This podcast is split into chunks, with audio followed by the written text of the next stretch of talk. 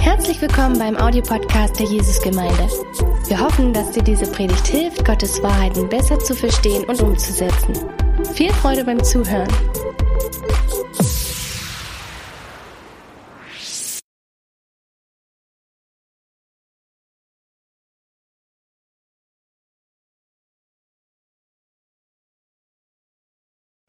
Hallo ihr Lieben, heute ist in Sachsen Schuleinführungssonntag und wer live im Gottesdienst dabei ist, erlebt ein ganz besonderes Programm für die Schulanfänger. Äh, für alle anderen, die online anschauen, wir haben heute keine Predigtreihe, sondern ich habe mir gedacht, aufgrund dessen, dass wir das letztes Jahr schon so gemacht haben, wir fangen eine Tradition an.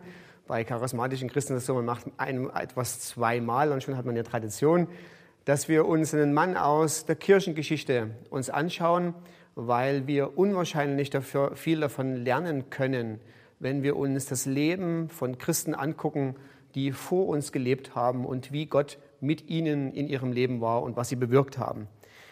Ich habe mir deshalb William Tyndale, ein Mann aus England, ausgesucht.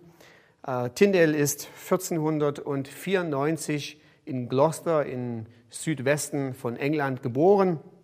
Über seine Kindheit und Jugend wissen wir nicht viel. Ähm, er hat mit 16 Jahren angefangen in Oxford und dann später in Cambridge zu studieren, genau wie heute auch, zwei prestigeträchtige Universitäten in England und wurde dann zum regulären Priester geweiht. Das heißt, er war Priester in der Kirche. Tyndale war unwahrscheinlich sprachbegabt. Äh, er konnte am Schluss seines Lebens acht Sprachen äh, wie seine Muttersprache sprechen. Französisch, Griechisch, Deutsch, Italienisch, Lateinisch, Spanisch, Englisch und später, ganz zum Schluss hat er noch, noch Hebräisch gelernt.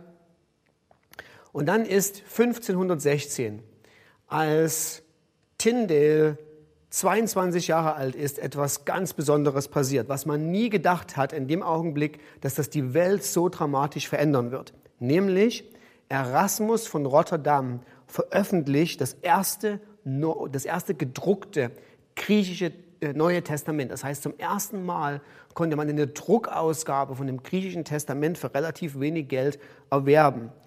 Und 1522, äh, Tyndale ist jetzt 28 Jahre alt, arbeitet er als Lehrer im Haushalt von John Walsh in, in einer Grafschaft in der Nähe, wo er geboren wurde und was Tyndale macht, ist, er bekommt eines der Neuen Testamente und er stürzt sich in das Griechisch hinein und ist völlig begeistert von dem, was er da liest. Und nun passiert Folgendes. Sein Gastgeber, wo er wohnt, lädt am, zu Abend immer gelehrte Männer der Kirche ein und Tyndale, der im Haus wohnt, erzählt völlig begeistert, was er im griechischen Neuen Testament liest. Ähm, dummerweise ist nicht jeder deiner Zuhörer begeistert, denn viele von den Dingen, von denen Tyndale begeistert ist, klingen viel zu reformatorisch den Gästen, die da sind. Und es geht so weit, dass selbst sein Hausherr Angst hat um Tyndales Leben, ähm, weil er sich fürchtet, dass mit der Meinung, die Tyndale hat, der hat nicht lange überlebt. Es kommt äh, eines Tages mal zu einer Konfrontation mit einem der Gäste, die auf die hin Tyndale einen Satz sagen wird, die ihn sein Leben lang prägen wird und auch eine gute Zusammenfassung über sein Leben ist. Nämlich einer der Gäste sagt, mich interessiert das Wort Gottes eigentlich relativ wenig, solange wir die Anordnung des Papstes haben. Worauf Tyndale antwortet und sagt, wenn Gott mein Leben noch Jahre bewahrt, werde ich dafür sorgen, dass ein einfacher Junge, der den Flug lenkt, die Schrift besser kennt als du. Das heißt, in dem Augenblick war es klar, dass Tyndale hatte vor, er hatte eine Leidenschaft, er wollte das griechische Testament, griechische Neue Testament ins Englische, in seine Muttersprache übersetzen. Er war davon so begeistert, dass er ein Jahr später zum Bischof von London geht und die Erlaubnis bittet und um Geldmittel das Neue Testament übersetzen zu dürfen.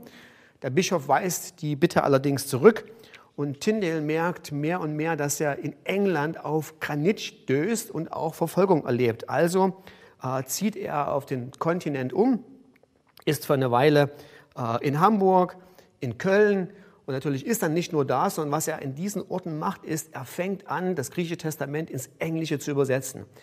Ähm, in Köln ähm, ist er auch, weil er hofft, mit Händlern, die aus England da sind, das Neue Testament dann, wenn es fertig ist, zurück nach England zu schmuggeln.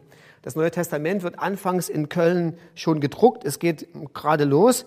Und äh, kaum ist damit begonnen worden, hört ein äh, erbitterter Gegner der Reformation, nämlich Johannes Kochleus, auf dieses oder von diesem Projekt ähm, informiert den Senat von Köln und es werden Strafmaßnahmen äh, eingeleitet und ihr fängt so ein bisschen an, was wir immer wieder in der Geschichte äh, von Tyndale hören werden, ist die Idee, das Neue Testament in die Muttersprache der Menschen zu übersetzen, stößt auf einen ganz krassen Widerstand.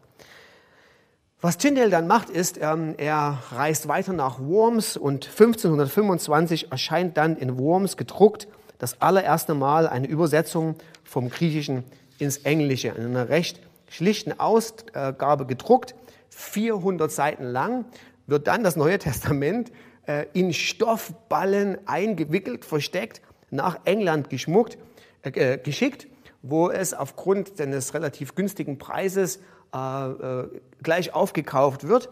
Und im Oktober desselben Jahres ähm, hört dann der Bischof von London davon, verbietet den weiteren Druck, aber bis dahin sind schon 3000 Exemplare gedruckt und verkauft.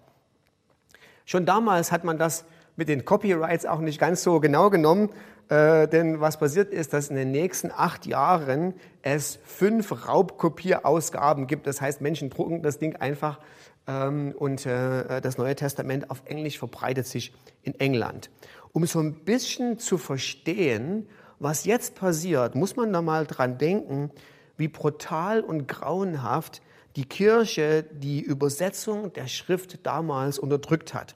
Also die erste Übersetzung ins Englische hat auch nicht Tyndale gemacht, sondern das war John Wycliffe, etwa 100 Jahre vorher.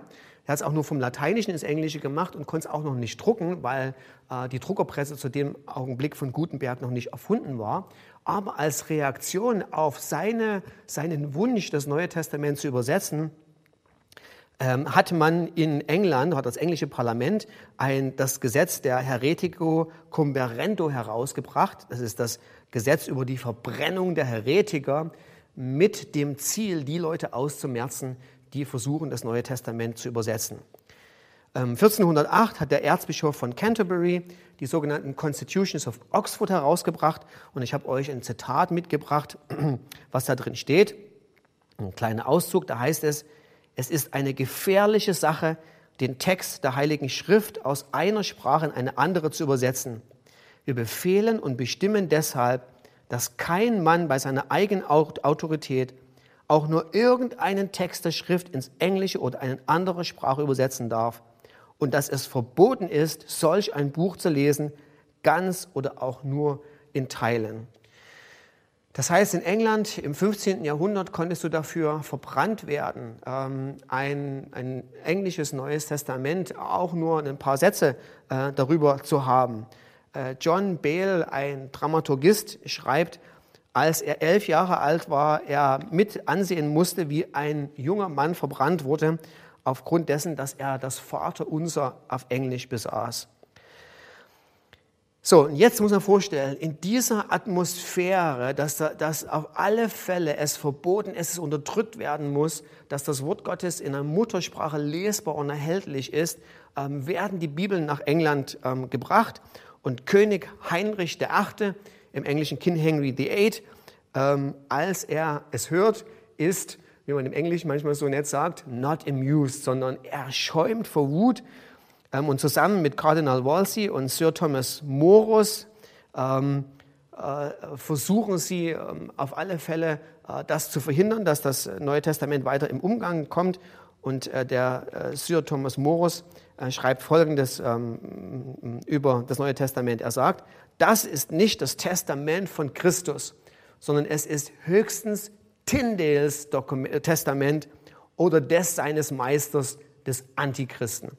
Also da haben wir gleich wieder richtig viel Widerstand und es kostet den Leuten, die das Neue Testament besitzen, unwahrscheinlich viel. Viele bezahlen damit mit ihrem Leben. Tyndales engster Freund John Frith wird 1531 von Thomas Moore angeklagt und im Alter von 28 Jahren verbrannt.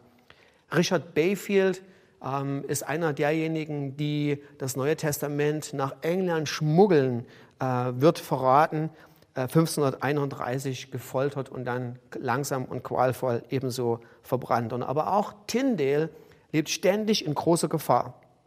Er gilt für die Inquisitoren als Heretiker, er wird gejagt vom Heiligen Römischen Reich. Ähm, und auch der König von England versucht ihm habhaft zu werden, weil Tyndale ihn kritisiert hat, dass er seine erste Frau verlassen hat, äh, um seine zweite äh, neu zu heiraten. Dann in diesem Zusammenhang äh, mit der Heirat oder neuen Heirat, übrigens ähm, der, der König Heinrich VIII. ist der berüchtigte König mit seinen sechs Frauen.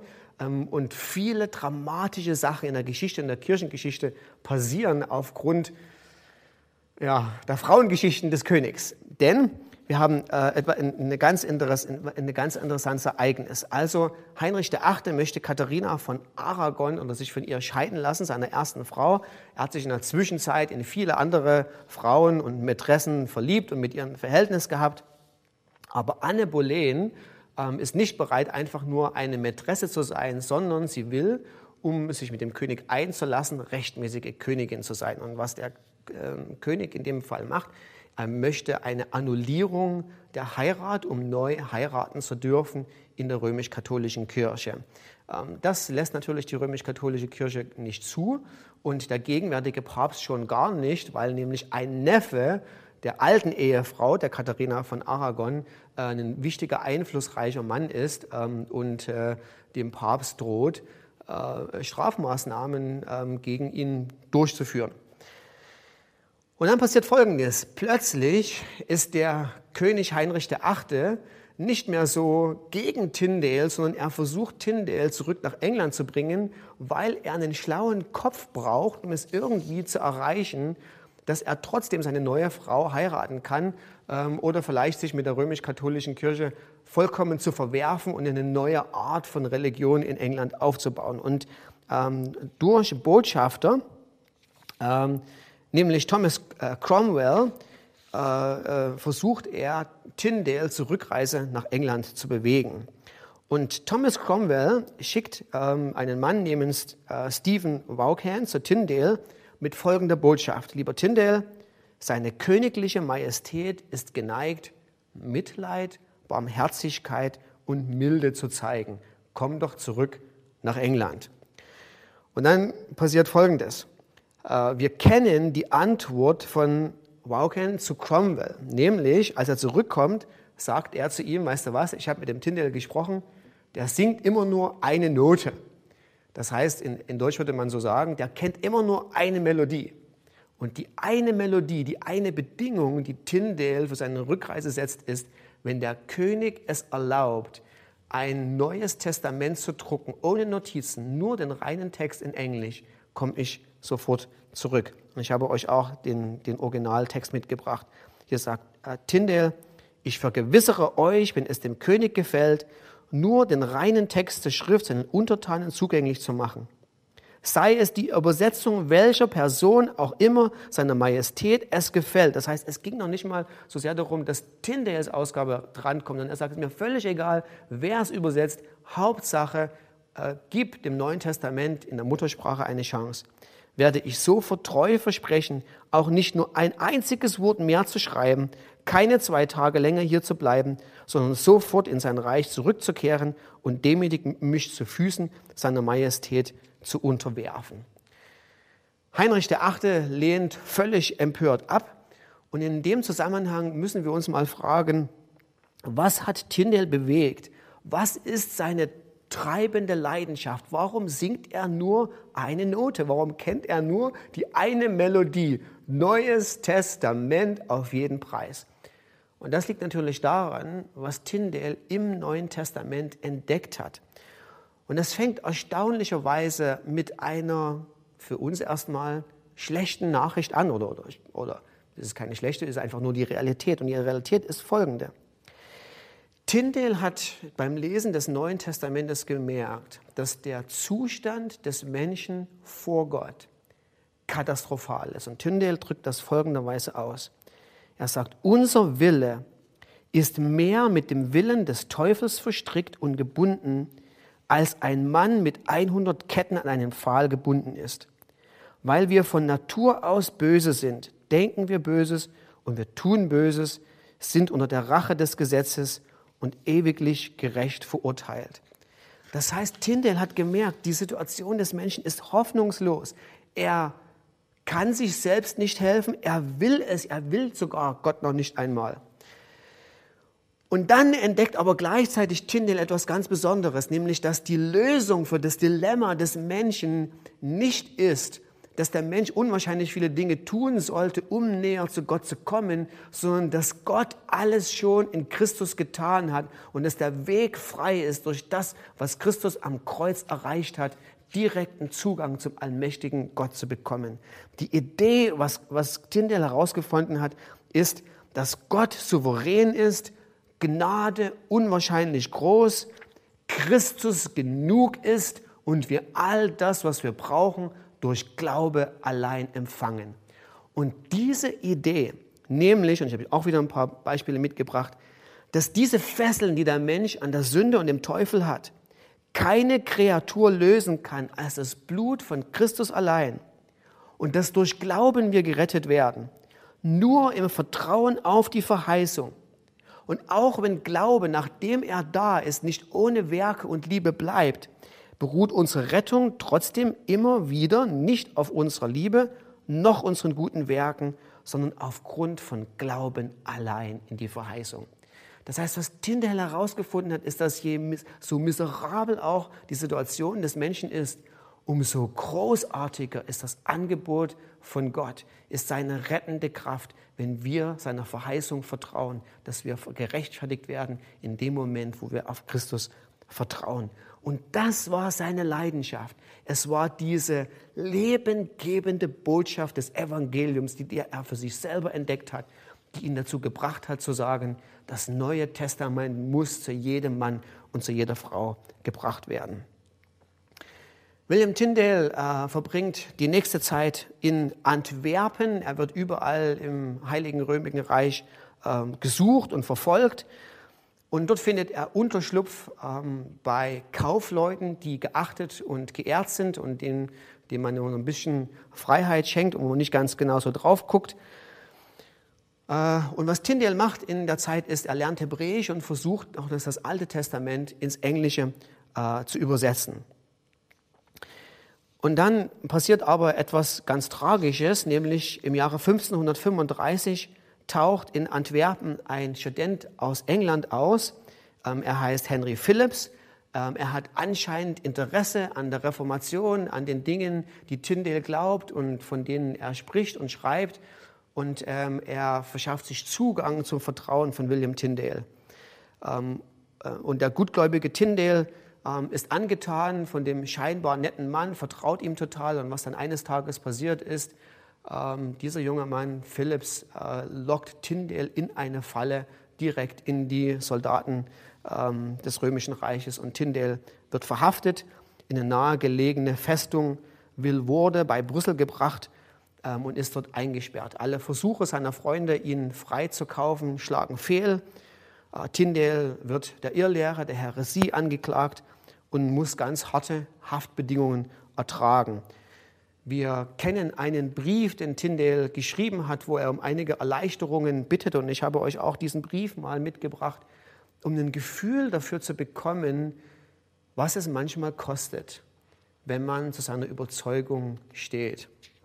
Hier sagt, hier schreibt Tyndale folgenden Brief. Ich wende mich an eure Lordschaft wenn ich hier den Winter überbleibe, möchten Sie doch den Kommissar bitten, so freundlich zu sein, mir von meinen beschlagnahmten Gütern eine warme Mütze zu geben. Mein Kopf leidet sehr unter der Kälte. Ich bitte gleichfalls um einen warmen Mantel, ebenso mir eine Lampe für den Abend zu genehmigen. Es ist wirklich furchtbar, allein im Dunkeln zu sitzen. Aber vor allem erflehe ich Ihre Barmherzigkeit dahingehend, dass Sie unbedingt mit dem Kommissar sprechen, er möge mir gnädigst erlauben, eine hebräische Bibel, die hebräische Grammatik und das hebräische Wörterbuch zu bewilligen, damit ich meine Zeit mit solchen Studien verbringen kann. Tyndale schafft es nicht mehr, das Alte Testament ganz ins Englische zu übertragen. Er wird ein Jahr später, im August 1536, als, Irrla als Irrlehrer äh, verurteilt, vom Priesteramt enthoben und den Magistraten für die Durchführung der Todesstrafe übergeben. Am 6. Oktober 1536 bekommt er, nachdem er vorgeführt worden ist, da auf dem Platz, wo die Hinrichtung stattfinden soll, die letzte Möglichkeit ähm, zu widerrufen, das, was er, was er glaubt. Und Tyndale äh, lehnt ab und bekommt noch einen kurzen Moment, oder ihm wird gestattet, einen kurzen Moment zu beten. Und diese Zeit benutzt Tyndale für einen auch sehr berühmten Satz. Er betet in diesem Augenblick, Herr, öffne die Augen des Königs. Und dann äh, wird Tyndale auf dem Scheiterhaufen erdrosselt und verbrannt. Interessant ist, dass das Gebet von Tyndale drei Jahre später, wenn auch nur teilweise, erhört wird. Denn äh, der König, nachdem er sich mit der römisch-katholischen Kirche völlig verworfen hat, erlässt dann doch einen Edikt und äh, erlässt einen, äh, einen Erlass, dass eine Bibel in der englischen Sprache gedruckt werden darf. Es ist die große Bibel, die Coverdale-Bibel, die hauptsächlich auf der Übersetzung von Tyndale ähm, beruht. 1557 wird die Genfer Bibel gedruckt und innerhalb von 80 Jahren werden eine Million Exemplare verkauft. Das ist für die damalige Zeit absolut phänomenal. 1611 wird die King James Bibel herausgegeben, die auch zum großen Teil an der Übersetzung von Tyndale beruht. Und sie ist bis heute die meistverkaufteste und meistgelesenste Bibel ähm, überhaupt und natürlich im englischsprachigen Raum. Wenn wir jetzt uns das, das Leben von Tyndale angucken und uns fragen, ja, was hat das mit mir zu tun, ähm, sehe ich verschiedene Dinge. Auf der allerersten Seite natürlich kommt deine Bibel nicht aus dem Englischen, sondern äh, sie kommt von Martin Luther oder ursprünglich von Martin Luther, für den es aber auch unwahrscheinlich viel gekostet hat, das Neue Testament zu übersetzen. Er hat es auf der Wartburg 1522 gemacht, als er für vogelfrei erklärt wurde. Also als äh, jeder Mann, der ihn sieht, entdeckt, ihn töten kann, umbringen kann äh, und dann auch noch eine Belohnung dafür bekommt.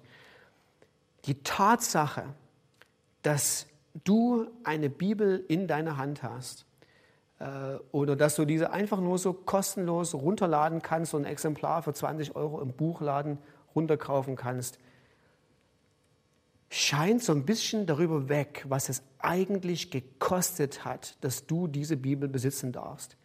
Sie ist tatsächlich dir mit Blut ermöglicht geworden. Und diese Bibel, die du hast, die du liest, ist unwahrscheinlich kostbar.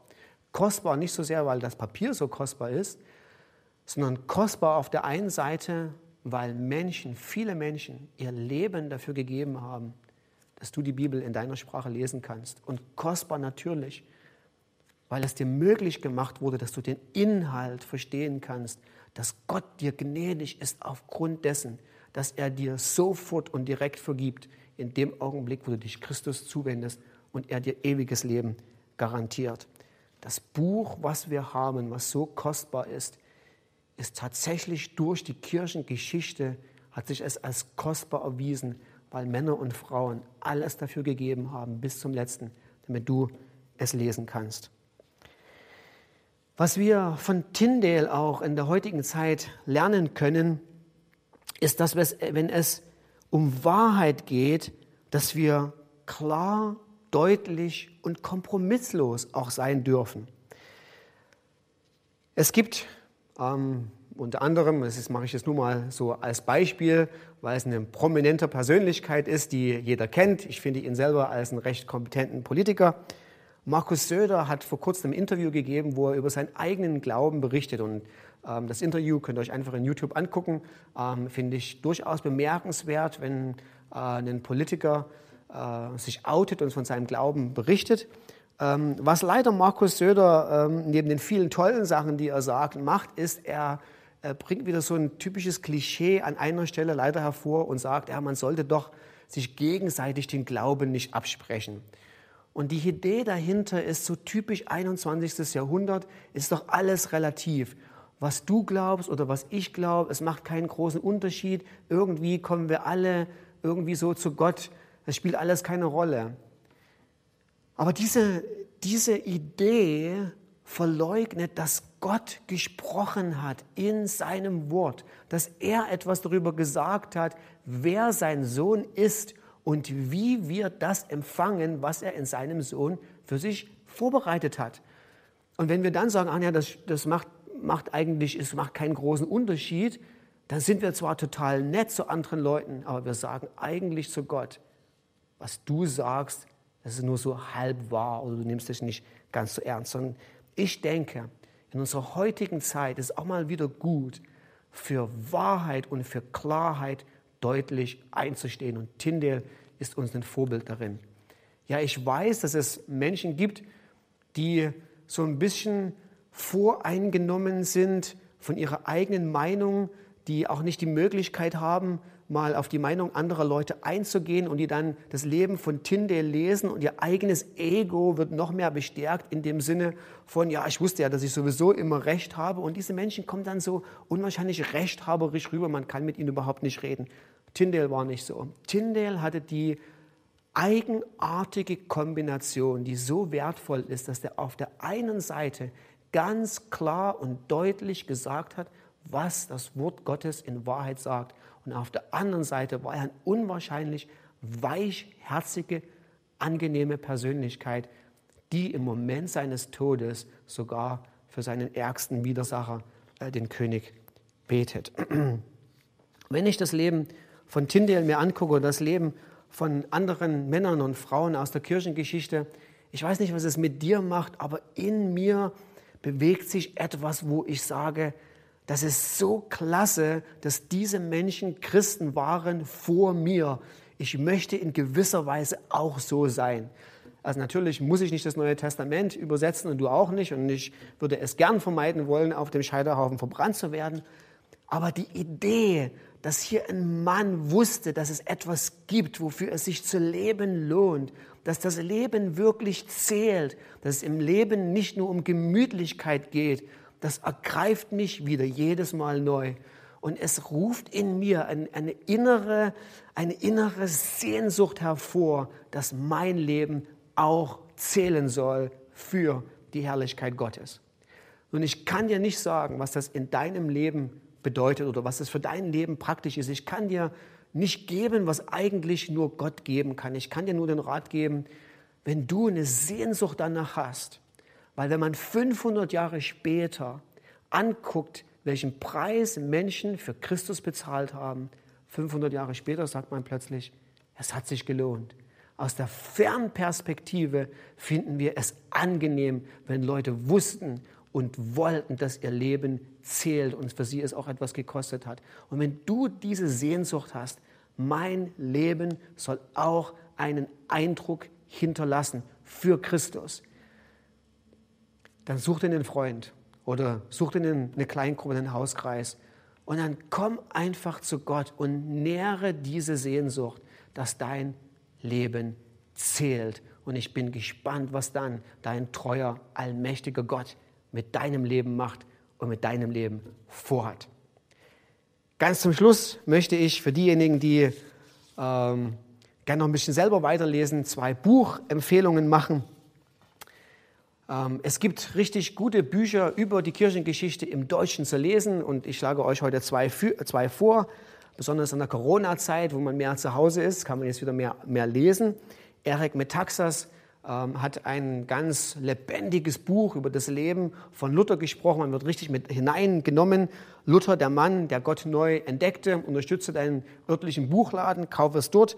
Und Armin Sirzien hat einen großen Abriss gemacht über 2000 Jahre Kirchengeschichte, wenn du dich inspirieren lassen willst, wie das Leben von Menschen gezählt hat in der Vergangenheit und wie außerordentlich treu und großartig im Leben äh, von Menschen Gott gewirkt hat. Herzliche Einladung, lies ein bisschen und ich bin total gespannt, was Gott mit deinem Leben macht.